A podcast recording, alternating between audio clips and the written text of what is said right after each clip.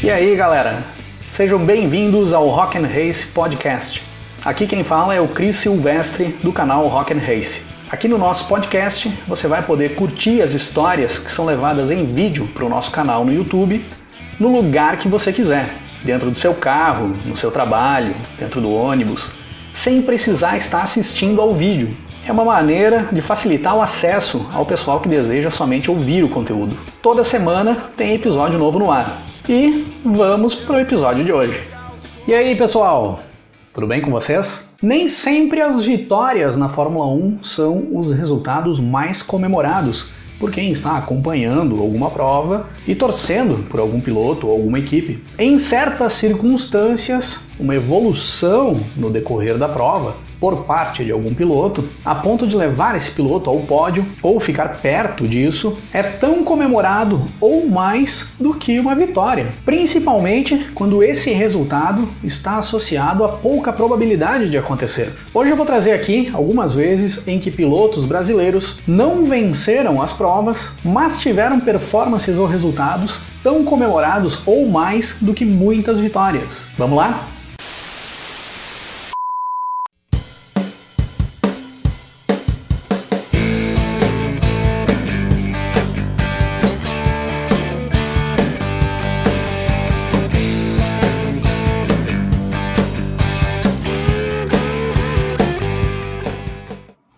Para iniciar o nosso episódio de hoje, eu vou lá para a temporada de 1973, mais especificamente o Grande Prêmio da Áustria de 73. Já a reta final de campeonato, ali naquele momento, onde tínhamos o brasileiro Emerson Fittipaldi brigando ponto a ponto pelo campeonato com o escocês Jack Stewart. E além dos dois que vinham protagonizando o campeonato ali em 73, tínhamos vários nomes de peso que integravam frequentemente o pelotão da frente nas corridas, como Ronnie Peterson, François Sever, Carlos Reutemann, Danny Hulme. E no final desse Grande Prêmio da Áustria de 73, nós tínhamos uma vitória do sueco Ronnie Peterson com Jack Stewart na segunda posição e no terceiro lugar no pódio um tal de José Carlos Patti. Sim, o brasileiro José Carlos Patti correndo com o modesto carro da Surtees. O Patti já tinha conseguido uma boa posição de largada para esse Grande Prêmio da Áustria. Tinha classificado em oitavo no grid. Foi fazendo uma boa corrida no decorrer da prova, sempre se mantendo ali no pelotão da frente e foi progredindo.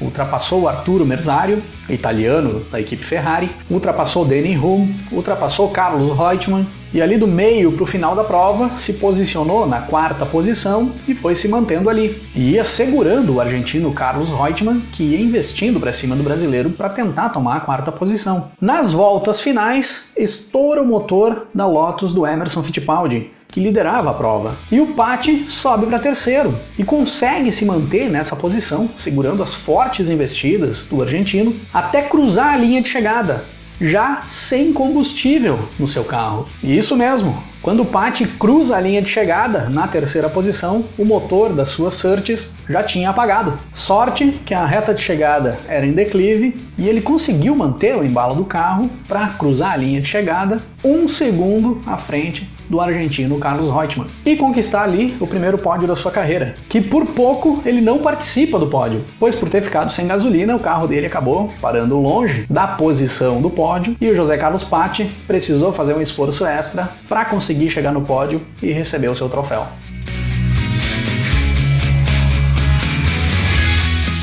Em 1978, o brasileiro Emerson Fittipaldi já não era mais um piloto tão temido dentro das pistas da Fórmula 1. Dois anos antes, em 1976, o Emerson tinha abandonado as grandes equipes do circo da Fórmula 1 para participar do projeto da Copersucar Fittipaldi, onde ele seria piloto e ele também era um dos donos da equipe junto com seu irmão Wilson Fittipaldi. E já era ali o terceiro ano do Emerson dentro do projeto da Copersucar, sem ter conseguido buscar grandes resultados ainda. Até chegarmos ao Grande Prêmio do Brasil de 1978, estreia do circuito de Jacarepaguá, no Rio de Janeiro, na Fórmula 1. Já existia ali, naquele momento, uma certa pressão da imprensa e do público brasileiro por resultados da Copersucar e muitos questionamentos ainda em relação à mudança de carreira do Emerson, de ter largado as equipes grandes para participar de um projeto muito menor que lhe daria poucas chances de conseguir vitórias e títulos. E no Grande Prêmio do Brasil de 78, o Emerson já consegue uma boa classificação para o grid de largada, consegue classificar para largar na sétima posição. O brasileiro faz uma boa largada e consegue se manter no pelotão da frente, mas vai fazendo uma corrida bem cautelosa, se mantendo ali entre os seis primeiros,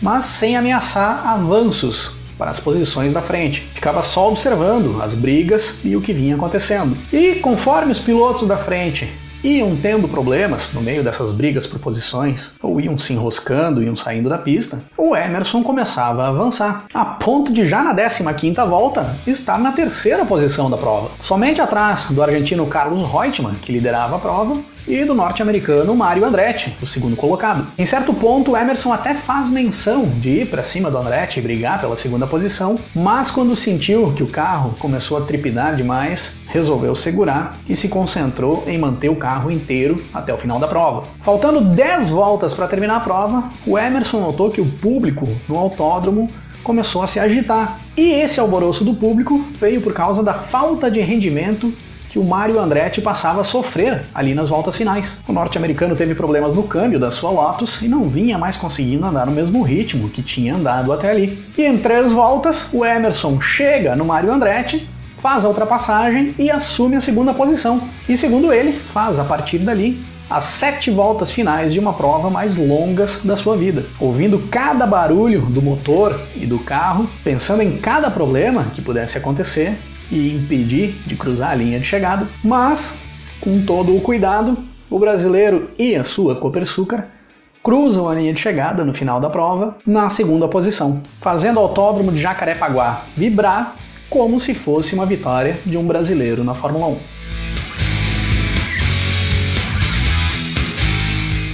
Em 1984, estreava na Fórmula 1 o piloto que viria a se tornar um dos maiores nomes do automobilismo brasileiro e do automobilismo mundial, Ayrton Senna. Muitos esperavam já que o Senna fosse fazer boas performances no seu ano de estreia dentro da Fórmula 1, até pelo que ele tinha apresentado já nas categorias de base. Mas para 1984 se esperava que essas boas performances ficariam reservadas ao meio do pelotão, talvez à zona de pontuação. Não se esperava que o carro carro da Toleman daria condições do Senna conseguir pódios na temporada de 84, principalmente porque competia com os fortes carros da Renault, da Ferrari e da McLaren. Mas aí chegamos ao Grande Prêmio de Mônaco de 1984, onde a forte chuva que caiu no domingo mudou todas as expectativas que se tinha para aquela corrida. Largando em 13º, pouco a pouco, o Senna vai escalando o pelotão, fazendo perseguições e ultrapassagens impressionantes no pouco espaço das ruas do Principado, com destaque para a ultrapassagem feita sobre o Nick Lauda pela parte externa da pista, na freada da Sandevold, impressionando todo mundo ali com a forma agressiva de guiar em condições muito ruins de pilotagem, e dessa forma foi escalando o pelotão até chegar à segunda posição, somente atrás do francês Alain Prost, da McLaren, ao qual ele já vinha reduzindo e muito a diferença volta a volta. E quando as coisas iam se encaminhando para que o Senna chegasse no Prost para buscar a ultrapassagem e chegar à liderança da prova, a direção de prova dá bandeira vermelha e interrompe o evento, alegando que não tinha condições de seguir com a corrida com toda aquela chuva que vinha caindo. E a prova é dada por encerrada ali naquele momento, quando o Senna se encontrava na segunda posição. Era ali o primeiro pódio do brasileiro na Fórmula 1, que receberia o seu troféu com um misto de alegria e indignação pela prova ter sido interrompida em um momento onde ele andava muito e se sentia em condições de buscar a vitória. E esse misto de sentimento também se espalhou pela torcida brasileira. Mas a euforia foi grande e a partir dali Cada vez queria se saber mais até onde o Senna conseguiria chegar. Na minha opinião, essa é a mais emblemática não vitória brasileira em toda a história da Fórmula 1.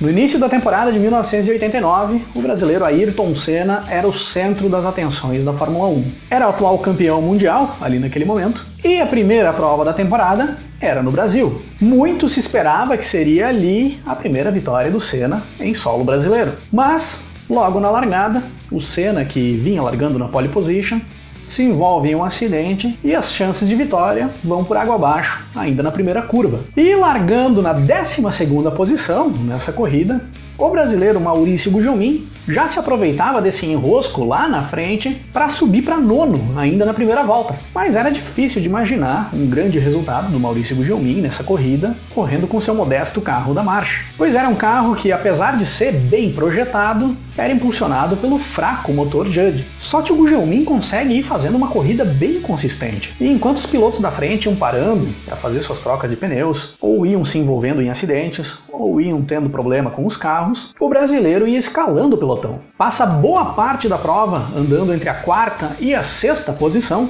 dentro da zona de pontuação, e na reta final da corrida se encontrava apenas atrás do Nigel Mansell do Alan Prost e do Ricardo Patrese. Nas voltas finais, o italiano começa a perder rendimento por problemas no alternador da sua Williams. E o Gugelmin faz a ultrapassagem sobre o Patrese e sobe para terceiro e vai para cima do Alan Prost da McLaren, chegando a fazer investidas para passar o francês. Mas após identificar que a temperatura do óleo da sua marcha vinha subindo, o Gugelmin para de atacar o francês, de tentar buscar a segunda posição, para preservar o carro e cruzar a linha de chegada em terceiro. Quem foi foi para o Autódromo de Jacarepaguá para ver o Grande Prêmio do Brasil de 1989 e ver uma vitória do Ayrton Senna, vibrou demais com o primeiro e único pódio do brasileiro Maurício Gugelmin na Fórmula 1.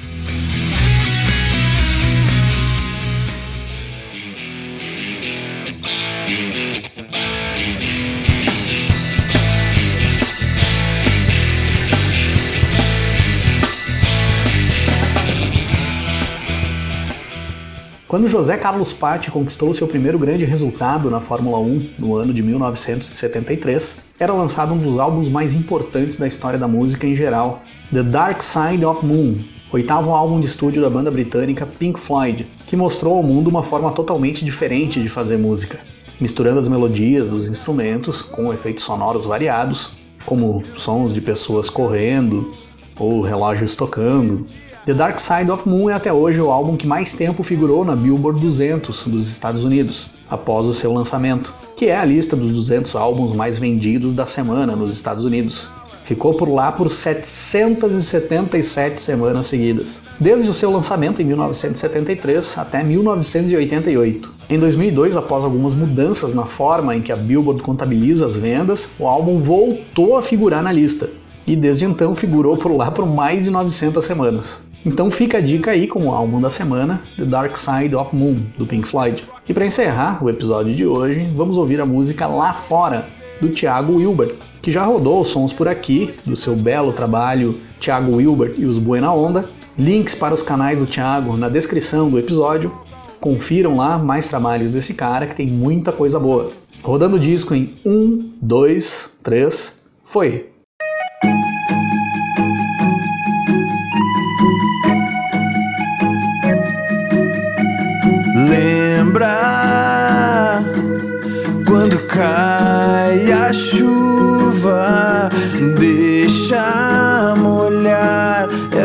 Continua. Lembrar do nome da nossa rua e de tudo que a gente passou.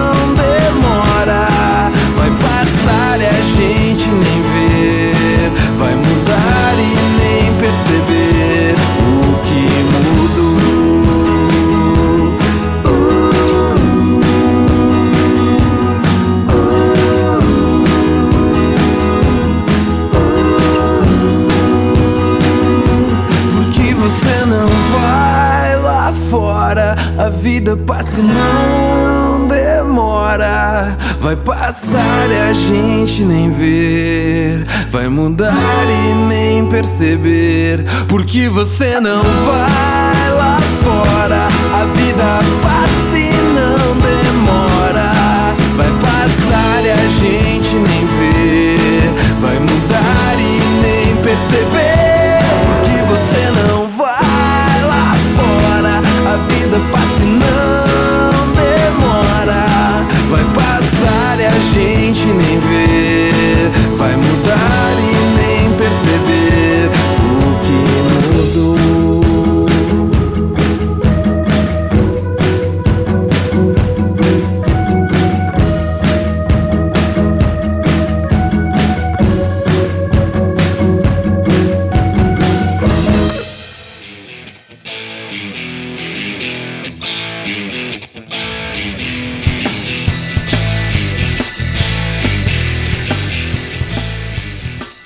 E por hoje é isso aí, pessoal. Se curtiu o programa de hoje, assine o nosso podcast e fica ligado que toda semana tem episódio novo no ar. Se quiser ter a experiência mais completa do nosso conteúdo, eu convido vocês a visitarem o nosso canal youtube.com/rock'n'race. Acesse lá, se inscreva no canal e acompanhe todo o conteúdo do Rock and Race. Se quiserem me seguir nas redes sociais é @cris8silvestre, tanto no Twitter quanto no Instagram. E vamos nos falando na sequência. Um grande abraço para todo mundo. Até mais. Começo a ouvir acordes, escalas. Eu vejo um maluco na minha sala queimando a guitarra até sumir na fumaça.